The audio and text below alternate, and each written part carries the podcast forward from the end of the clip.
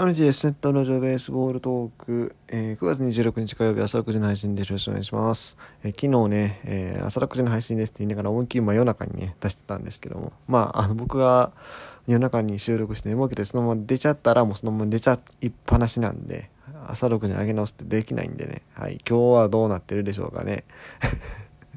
操作見せらなければ多分朝6時に上がってると思います。はい。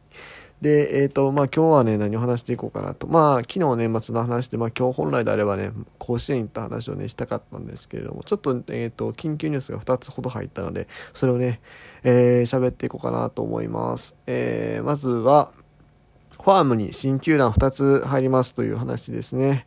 はい。えっ、と、まあ、もともとね、えーファームの、えー拡大の話がね、えー去年かな？去年やったっけ？なんか急にさ、今年の春か。なんか静岡の球団ができるとか、ヒュッと出始めて、そう。そっからまあどうなんのかなと思ってて、まあ何チームか参加したいみたいな話がありつつも、まあでも実際資金面とかね、えーいろいろハードルがあったもんですから、あ結局ウエスタンで手挙げようとしてたいくつかの球団、まああの日本海リーグの石川、福井、福井じゃない、石川富山か、とか、あとは、えっ、と、熊本の日の国サラマンダーズとか、あその辺は結局、まあ、えー撤退して、えーイースタンの方はいくつか3チームですかね、えー申請がありました。えー一つが、えーもともとまあ今回仕掛けてきたとも言われてる、えー、颯223、223富士山でいいのかな読み方は分かんないんですけども、え静岡県の、えー静岡市清水区井原球場を本拠地とする案でもう最初から多分もうここはもうほぼほぼ当確定がなんならできるやつなんじゃないかと。もうこいつを通すためだけにやってるようなもんなんじゃないかと。ねファーム専用の球団ってよう分からへんしね。そう。でまあその話に1個はい颯と。静岡の。で他2つがですねえっ、とまずはあれですね新潟アルビレックス。まあこちらサッカーでねおなじみかなと思うんですけども。サッカー以外にもですね、えーいくつかのスポーツ多分バスケとかもなんかやってたんちゃうかなと思うんですけど野球も野球の方もすでにもうやってまして、えー新潟アルビレックス BC というベースボールクラブありましてこれがですね、えー、と現在 BC リーグの方で、え活動してる BC リーグの初期メンバーかな多分。BC がもともと4球団で始まって石川富山新潟信濃で合ってると思うんですけど福島やったっけ？いや多分信濃だな。いやだから怪しい。ここら辺結構怪しい。まあまあ4球団で始まったうちのまあ初期からいた球団。まあもうねあのーそうね、B、まあちょっとこの話でいいや。はい。でまあえっ、とその新潟 RBX ここはね、えーハードオフスタジアムっていう、えー結構立派な球場が使えるっていうのを売りにしつつただまあ新潟ちょっと遠いんですよね。関越トンネル越えてしかもそこからまた新潟市って割とあるんで。まあその辺がどうなんかなっていうのもありつつまあでもねあのー10もう20年近くですか。球団運営の実績もあるしでプロの選出もねいっぱい輩出してきましたよ。お阪神にいる渡辺っていうあの左のサイドスローのピッチャー、まあ、ホークスでプレーしてたりもしましたけども彼とか。あとは、えっと、今ベイスターズに知野直人っていうねあの選手とかも内野手のねパンチ力のある選手。彼も新潟の出身ですしあとはまあ逆に元プロでいうと、えーオリックスの吉田和正投手が、えー、と今年は新潟でプレーされてたはず。今年はっていうか去年ぐらいからかなおったと思うんですけども。はいまあそういう球団ですね。そう。でそしてもう一個ラスト一個が、えー栃木宇都宮を拠点に活動したい新球団を立ち上げるとしたのが、えー、エイジェックという人材の会社ですね。ここは、えっと、栃木ゴールデンブレブスっていう、まあ、村田修一選手が入ったりとか西岡川崎亮選手とかねあと成瀬さんとかあと岡田コーチもいましたしね岡田義文さん。あとはえっとまあ最近だったらティモンディ高岸。投手うんなんかでね話題になった、まあ、他にもいっぱいいるんですけども。元プロの選手が割と入ってたりしますね。はい。えー、こう栃木ゴールデンブレーブス。ブレーブスしたら多分2017からかな ?2017 から活動を始めて、で2018村田さん入って2019西岡さん入って2020が宗林が来てって感じかな。はい、ま、そんな感じだと思うんですけども。プラスですねここはですねえー、っと社会人野球もやってますね a チェックっていう。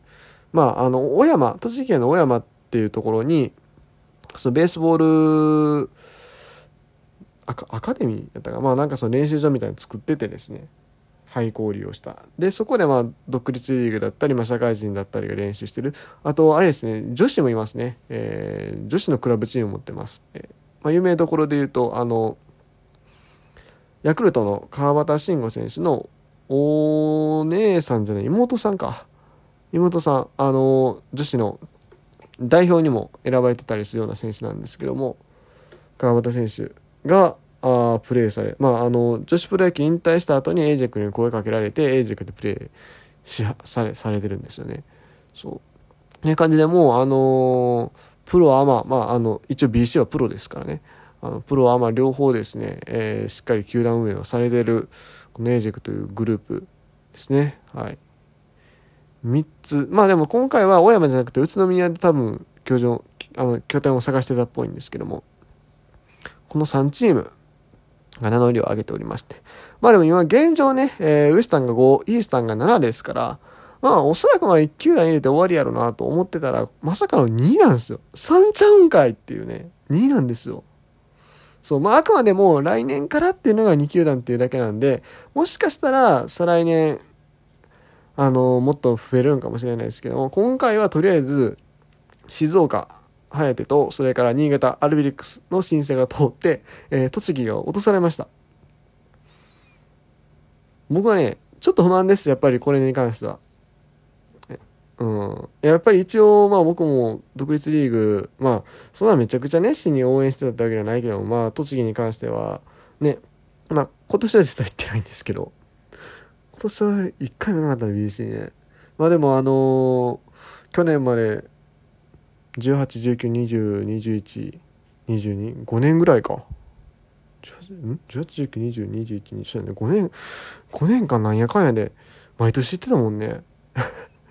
まああの1試合とかそういうレベルですかね1試合2試合多くて3試合とかそんなもんですけども行ってたんでねやっぱりちょっとそこはね不服ですよなんでなんで栃木ちゃうねんと 東京ドームにもさ A チェックの看板出てるやんほら、芝生に書いてあるやろ、エーチェックって。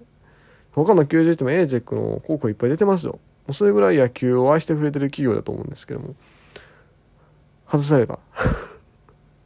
まあ、あのね、一説にはね、あの、球場の目処が立たなかったっていう話があるんですよね。宇都宮は、まあ、いくつか球場はあるんですけども、まあ、なかなかその年間60試合とかやるってなるとね、えー、まあ他の高校野球とかの兼ね合いはあるんで、そう簡単に使えるものかっていうところもあったんでしょうし、うん。まあ、別にその立派な球場を要求されてるわけではないと思うんですよ、おそらく。まあ現状ではあるとはいえ、あの、浦和とか戸田とか見てもらったらね、そんな大した球場じゃないじゃないですか。ね。まあでもまあ地方のその都市やからやっぱりそれなりに立派な球場が欲しい。まああの、2軍だけやしね。っていう思いはあったんかなうーん。あったんかもしれんけど。うん。いや、あと一個ね、いや、栃木別に、あの、立地的にはもう一番いいじゃないですか。イースタンの場合も北海道はないんですよね。鎌ヶ谷なんで。考えたらほぼほぼ首都圏。で、まあ仙台だけ一応あるって感じで、まあ小山やったら別に、小山っていうか宇都宮やったら、まあその間じゃないですか。ちょうどいいぐらいだと思うんですけども、まあ、これも僕の、まあ、勝手な想像ですけども、うん、やっぱりまあ関東っていうエリアの中には入ってくるので、まあ新潟とか、まあ静岡で言うたら今、球団、プロ野球の球団がそもそも遠いエリアだけども、栃木って、まあ、比較的近くにあることになるじゃないですか。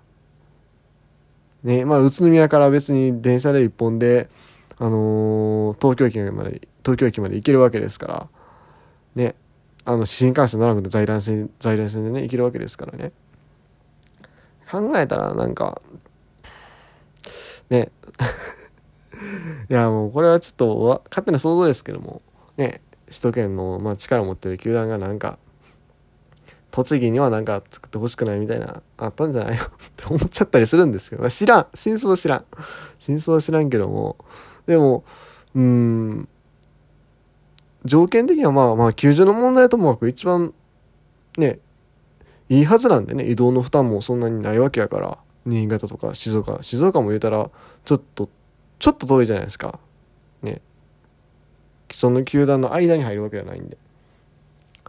うん。まあっていうとこですね。はい。まあでもとりあえずその2球団ができるということはまあ今年はだからあれかな。戦力外になった選手とか結構そこに拾われたりするかもしれないですね。うん。であとそう BC リーグが今度どうなるかですよね。BC リーグはだから、あの、最初の結成時の球団っていうのがもう4分の3、えー、抜けちゃうわけですよ。あの、石川富山がすでに日本海リーグで独立してて、で、新潟も抜けちゃう。新潟どうな、既存の球団残すんやったかな？どうやったかな？そのまま持ってくんかな？そう、全然あありえないですね。既存の、残し、え、でも新潟アルビレックス名義で申請してるから、多分、うん、BC は抜ける形になると思うんですよね。ってなったら BC BC もはや、え、最初の球団が1個しかないし活動地域も全然変わってるやんって話なんですけども。はい。まあねそんな感じで新しい球団ができますって話。でごめんもう一個ね、えー、侍ジャパンの監督の話をねしようと思ったんですけどまあもう12分喋っちゃったんでね。はい。今回はこれでね終わりにしようかなというふうに思います。はい。それでは以上 T でした。ありがとうございました。